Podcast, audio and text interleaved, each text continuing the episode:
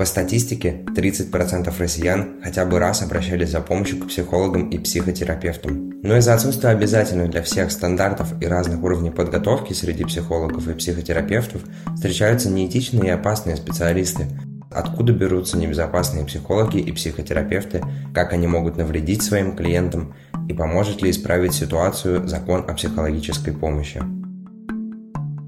Это черта вслух. Мы хотим, чтобы вы услышали эту историю. Москвич Андрей Хватов обратился за помощью к частному психотерапевту осенью 2022 года. Молодого человека мучила тяжелая депрессия, связанная с переживанием по поводу смерти матери и начавшейся частичной мобилизации. Знакомые посоветовали обратиться к когнитивно-поведенческому психотерапевту Павлу Бесчастному. На первом приеме Бесчастнов выписал Андрею курс лекарств, дав рецепты на год вперед. Пациент изначально не думал обращаться к нему за разговорной психотерапией, так как у него не хватало денег на регулярные сеансы. По мере приближения 24 февраля 2023 года у Андрея появились суицидальные мысли. Он решил написать своему врачу, рассчитывая на поддержку с его стороны. Если ваше желание связано с войной, то имеет смысл хотя бы с пользой для общего дела умирать. Может даже приблизить и День Победы, ответил Андрею психотерапевт, имея в виду под желанием мысли о самоубийстве.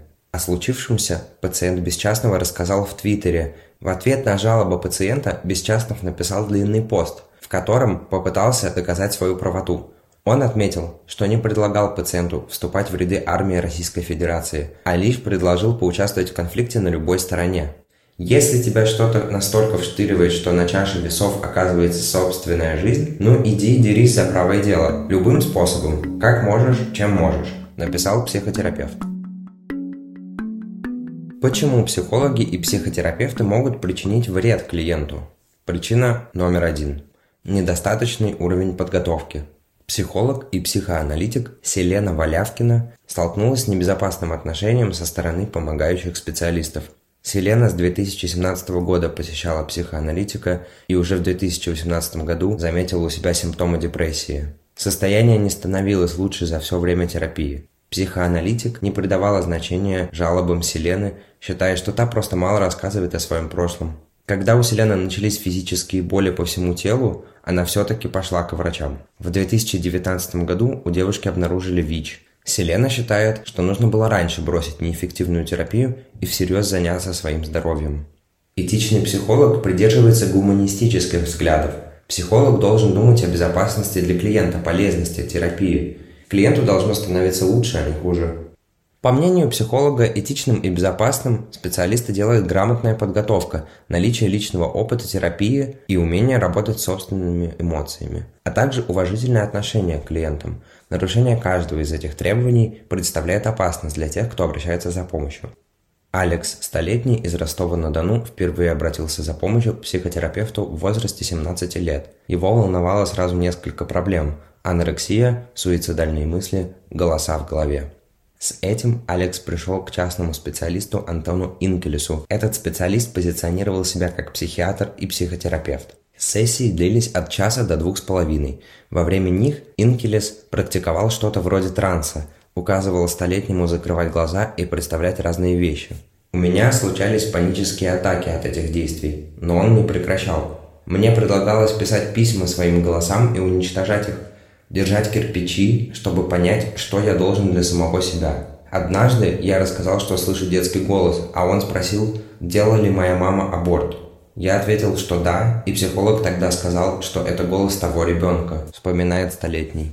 Терапевт порекомендовал Алексу сходить на группу поддержки анонимных наркоманов, сославшись на то, что симптомы наркозависимости и расстройства пищевого поведения схожи. Группа, контакты которой психотерапевт передал столетнему, оказалась собранием мормонской церкви. Алекс отсидел богослужение, но от предложения купить книгу мормона отказался. Подобные методы Алексу не помогли. В 18 лет у него случилась попытка суицида, после которой он начал получать лечение в психоневрологическом диспансере у другого терапевта. Диагноз шизофрения, поставленный Инкелесом, врачи не подтвердили. Эта история – пример, как недостаточно компетентный специалист может подставить под угрозу жизнь и здоровье пациента, считает Евгения Рахматова. Уже в начале терапии Врач должен был предложить Алексу лечь в стационар, где пациент получил бы точный диагноз. Этого не произошло. В течение полутора лет Алекс получал бесполезную и даже опасную терапию. Опрошенные нами эксперты в качестве одной из причин этого называют путаницу терминов. Человек вынужден выбирать между специалистами, называющими себя психологами, психотерапевтами, иногда психоаналитиками. В этих профессиях могут работать люди с разным опытом и уровнем подготовки. По закону психотерапия – это медицинская деятельность, а психотерапевт – человек с образованием врача, который может выписывать препараты и вести разговорную психотерапию – но в российской практике психотерапевтами называют себя и врачи, прошедшие дополнительную переподготовку, и психологи, которые хотят подчеркнуть свой профессиональный статус. В результате специалист с психологическим образованием может не знать, как поступать с тяжелым пациентом, нуждающимся в психотерапии или помощи психиатра. И наоборот, человек с медицинским бэкграундом может не подобрать правильные слова для психологической поддержки. Причина номер два. Усталость и выгорание. Помимо разного уровня подготовки, в появлении неэтичных специалистов виновато выгорание. В обзоре англоязычных исследований по теме говорится, что симптомы выгорания испытывают более половины психотерапевтов. С типичным выгоревшим специалистом столкнулась петербурженка Агата. У нее были симптомы депрессии, Агата не могла работать и думала о суициде. От психотерапевта она хотела получить разговорную терапию. Во время приема пожилая специалистка заявила, что Агате не нужны антидепрессанты, а вся ее проблема в том, что девушка мается без дела. В качестве терапии психотерапевтка грубо заявила, Агате нужно перестать ныть и лениться и найти нормального мужа, который бы ее мотивировал на активности и трахал. У меня совершенно не было сил, и я была в таком оцепенении, что выслушала все это. Потом поблагодарила ее за провокативный метод работы, сказала, что мне лучше, и выползла из кабинета – Кажется, она не заметила моего состояния, потому что была рада, что я все поняла и что она помогла мне. Несмотря на мои суицидальные мысли, терапевт отпустила меня домой. Через несколько дней Агата обратилась в психиатрическую больницу номер 7, клинику неврозов. Ей было так плохо, что она согласилась на госпитализацию, во время которой девушке выписали годичный курс антидепрессантов. С безразличием выгоревшего специалиста столкнулась и москвичка Ульяна, в 2022 году обратившаяся за помощью к бесплатному психотерапевту Андрею Полетаеву в Центр психического здоровья жителя Москвы. На приеме она рассказала терапевту о тяжело больном отце, с которым была близка всю жизнь. В ответ психотерапевт рекомендовал девушке взять себя в руки, ведь ее отцу тяжелее.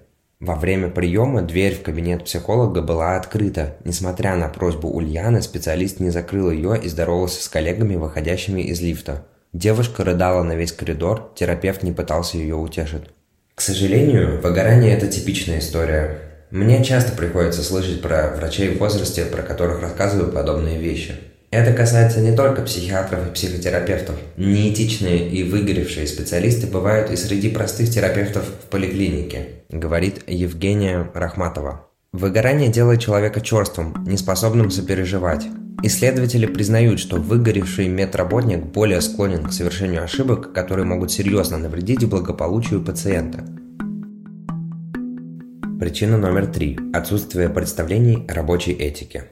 Не все помогающие специалисты разбираются в этике общения. Это еще одно следствие недоподготовки. Яркий пример несоблюдения норм этики психотерапевтом проявился в ситуации, рассказанной психоактивисткой Анастасией Васаби. В 2019 году она начала посещать частного психотерапевта. Во время встреч психотерапевт игнорировал личные границы пациентки. Он позволял себе обнимать меня при встрече и на прощание, не спрашивая, хочу ли я этого. Было такое, что он обнимал меня и во время сеанса, вспоминает Настя. Он начал называть меня Настенькой, хотя я не приемлю подобное обращение ни от своих партнеров. На мой 24-й день рождения он подарил мне мягкую игрушку – единорога. Через полгода после начала терапии у Анастасии закончились деньги, и она не смогла посещать сеансы с этим специалистом. Тогда она поняла, что терапевт пытался привязать клиентку к себе – Порой помогающие специалисты осознанно нарушают этику и не реагируют на предъявленную критику. Даша приехала в Россию из Луганской области в 2014 году в возрасте 16 лет. Помимо начавшейся войны к отъезду ее подтолкнули абьюзивные отношения. Больше полугода ее регулярно насиловал парень. После расставания он преследовал девушку, пытался ее вернуть просьбами и угрозами слить интимные фотографии. По приезду в Россию Дашу насиловал взрослый женатый человек, от которого она была зависима. Даша не обращалась за помощью, боясь, что ее депортируют из России как несовершеннолетнюю. Несколько лет она жила у знакомых и периодически сталкивалась со своим взрослым преследователем. В 2015 году Даша поступила в один из колледжей в Ростове-на-Дону, где решила обратиться к штатному психологу Андрею Резвому. На каждой сессии он говорил, что Даша получает скрытые выгоды из ситуаций, в которых она оказывалась жертвой. Психолог ссылался на треугольник Карпмана и заявлял, что Даша сама виновата в историях, в которые попадала. Также он приводил примеры других своих пациенток, сталкивающихся, по мнению психолога, с более страшными ситуациями. Терапия продлилась полгода. После нее девушку мучили флешбеки, навязчивые страхи, она боялась оставаться наедине с мужчинами, боялась идти с ними по одной стороне улицы. На этом фоне Даша предприняла попытку суицида. Девушку исключили из колледжа и больше она не посещала занятий с психоаналитиком. Сейчас у Даши диагностировано комплексное посттравматическое стрессовое расстройство – если бы не все эти речи психоаналитика, мой диагноз не усугубился. Тогда, в 16 лет, мне нужно было услышать, что я всего лишь беспомощный подросток, один в чужой стране, который ни в чем не виноват. Я этого не услышала ни от психолога, ни от кого из окружающих, говорит Даша. Осенью 2022 года она решила написать психологу и высказать свои переживания напрямую. Он ответил, «Оставьте мне право быть плохим психологом, иначе как вы узнаете, что остальные хорошие?» Как можно исправить ситуацию? Варианты этических кодексов предлагают различные специализированные организации. Так, на сайте Российского общества психологов можно прочитать этический кодекс психолога. В нем содержатся такие нормы, как уважение к личному достоинству клиента, соблюдение правил конфиденциальности и необходимость работать в рамках собственных компетенций. Похожий документ есть и у Общей российской профессиональной психотерапевтической лиги – этот свод правил также провозглашает необходимость заботиться о благополучии клиента, то есть обосновывать любые оценочные суждения по отношению к клиенту и избегать двойственных отношений. Например, привлекать к терапии родственников клиента или вступать с ними в сексуальные отношения. Проблема подобных документов в том, что они распространяются только на членов указанных объединений, считает Евгения Рахматова. У добровольно объединенных организаций нет возможности наложить реальные санкции на нарушителей написанных этических кодексов. Наконец, психолог или психотерапевт может не вступать в эти объединения, что освобождает его от влияния предложенных норм. За соблюдением этических кодексов должны следить профильные комитеты по этике, отмечает Селена Валявкина. В российской практике у психологических организаций либо нет таких комитетов, либо они набираются из членов этой самой организации. А они не заинтересованы в ухудшении репутации своей альма-матер, поэтому не готовы рассматривать жалобы клиентов, считает Валявкина. Ситуацию в теории должен исправить закон о психологической и психотерапевтической помощи. В сентябре 2022 года Госдума предложила проект закона о психологической помощи. Практикующие специалисты раскритиковали этот документ. По их мнению, законопроект вводит монополию государства на подготовку помогающих специалистов. Обязательным пунктом для работы психологом становится наличие профильного образования, хотя высшее образование – лишь один из элементов подготовки хорошего специалиста. Нужны критерии, по которым можно судить о качестве работы психолога и психотерапевта. Например, обязательный опыт личной терапии, работа с супервизором. Всего этого в законе нет. Зато присутствует пункт о передаче конфиденциальных сведений пациентов по запросу суда и следственных органов. Специалисты, с которыми пообщалась черта, склоняются к мнению, что в будущем России понадобится комплексный закон о работе психологов, а может быть и пакет законов. Как распознать небезопасного психотерапевта? Первое. Важно уточнить, какое образование есть у выбранного вами терапевта – Следует помнить, что лечить психические расстройства, ставить диагнозы и выписывать медикаменты может только человек с медицинским образованием. Психолог и психотерапевт без такой подготовки поможет либо справиться с общими вопросами, неуверенность в себе, страх перед будущим, либо сможет работать только при наличии медикаментозной терапии. Например, когда вам нужно справиться с депрессивными симптомами или снизить уровень тревожности. Второе. Следует также обратить внимание на направление, в котором работает специалист.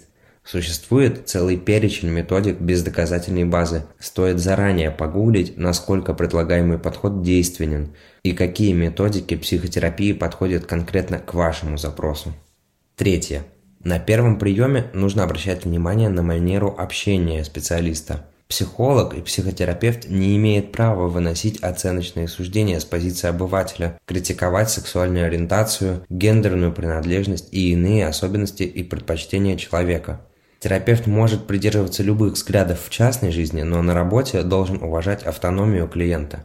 Опасными могут оказаться специалисты, которые обесценивают переживания, проводят сравнения с другими случаями из своей практики по типу «вот у другого моего клиента проблемы, а вы все выдумываете». Четвертое. Один из явных красных флагов – нарушение личных границ, попытка вступить в дружеский, романтический или сексуальный контакт с клиентом. Такое поведение нарушает этику и препятствует непредвзятому отношению. Телесные прикосновения могут допускаться в отдельных случаях и только с разрешения клиента. Пятое. Однозначно неэтичным является психолог или психотерапевт, нарушающий конфиденциальность встреч. Нарушением конфиденциальности может быть как рассказ о вашем случае другим людям, в том числе в посте в соцсетях, так и в общении с коллегами и другими пациентами. Шестое. Неправильным в психотерапии является смешивание отношений – Вашим терапевтом не может быть родственник или близкий знакомый, с которым вы часто пересекаетесь в иных обстоятельствах. Один и тот же терапевт не может вести одновременно вас и кого-то из ваших близких. Исключение – семейная терапия, которая регулируется своими правилами. Седьмое. Среди вещей, которые должны настораживать, может быть агрессивное продвижение своей методики. Если терапевт не работает в существующих направлениях психотерапии, а изобретает что-то свое, без признания коллег, это повод усомниться в его компетентности. Этот текст для черты написал Сергей Другов. Полную версию материала вы можете прочитать на сайте черта.медиа. Подписывайтесь на наш подкаст и социальные сети и предлагайте истории, которые вы хотели бы услышать вслух.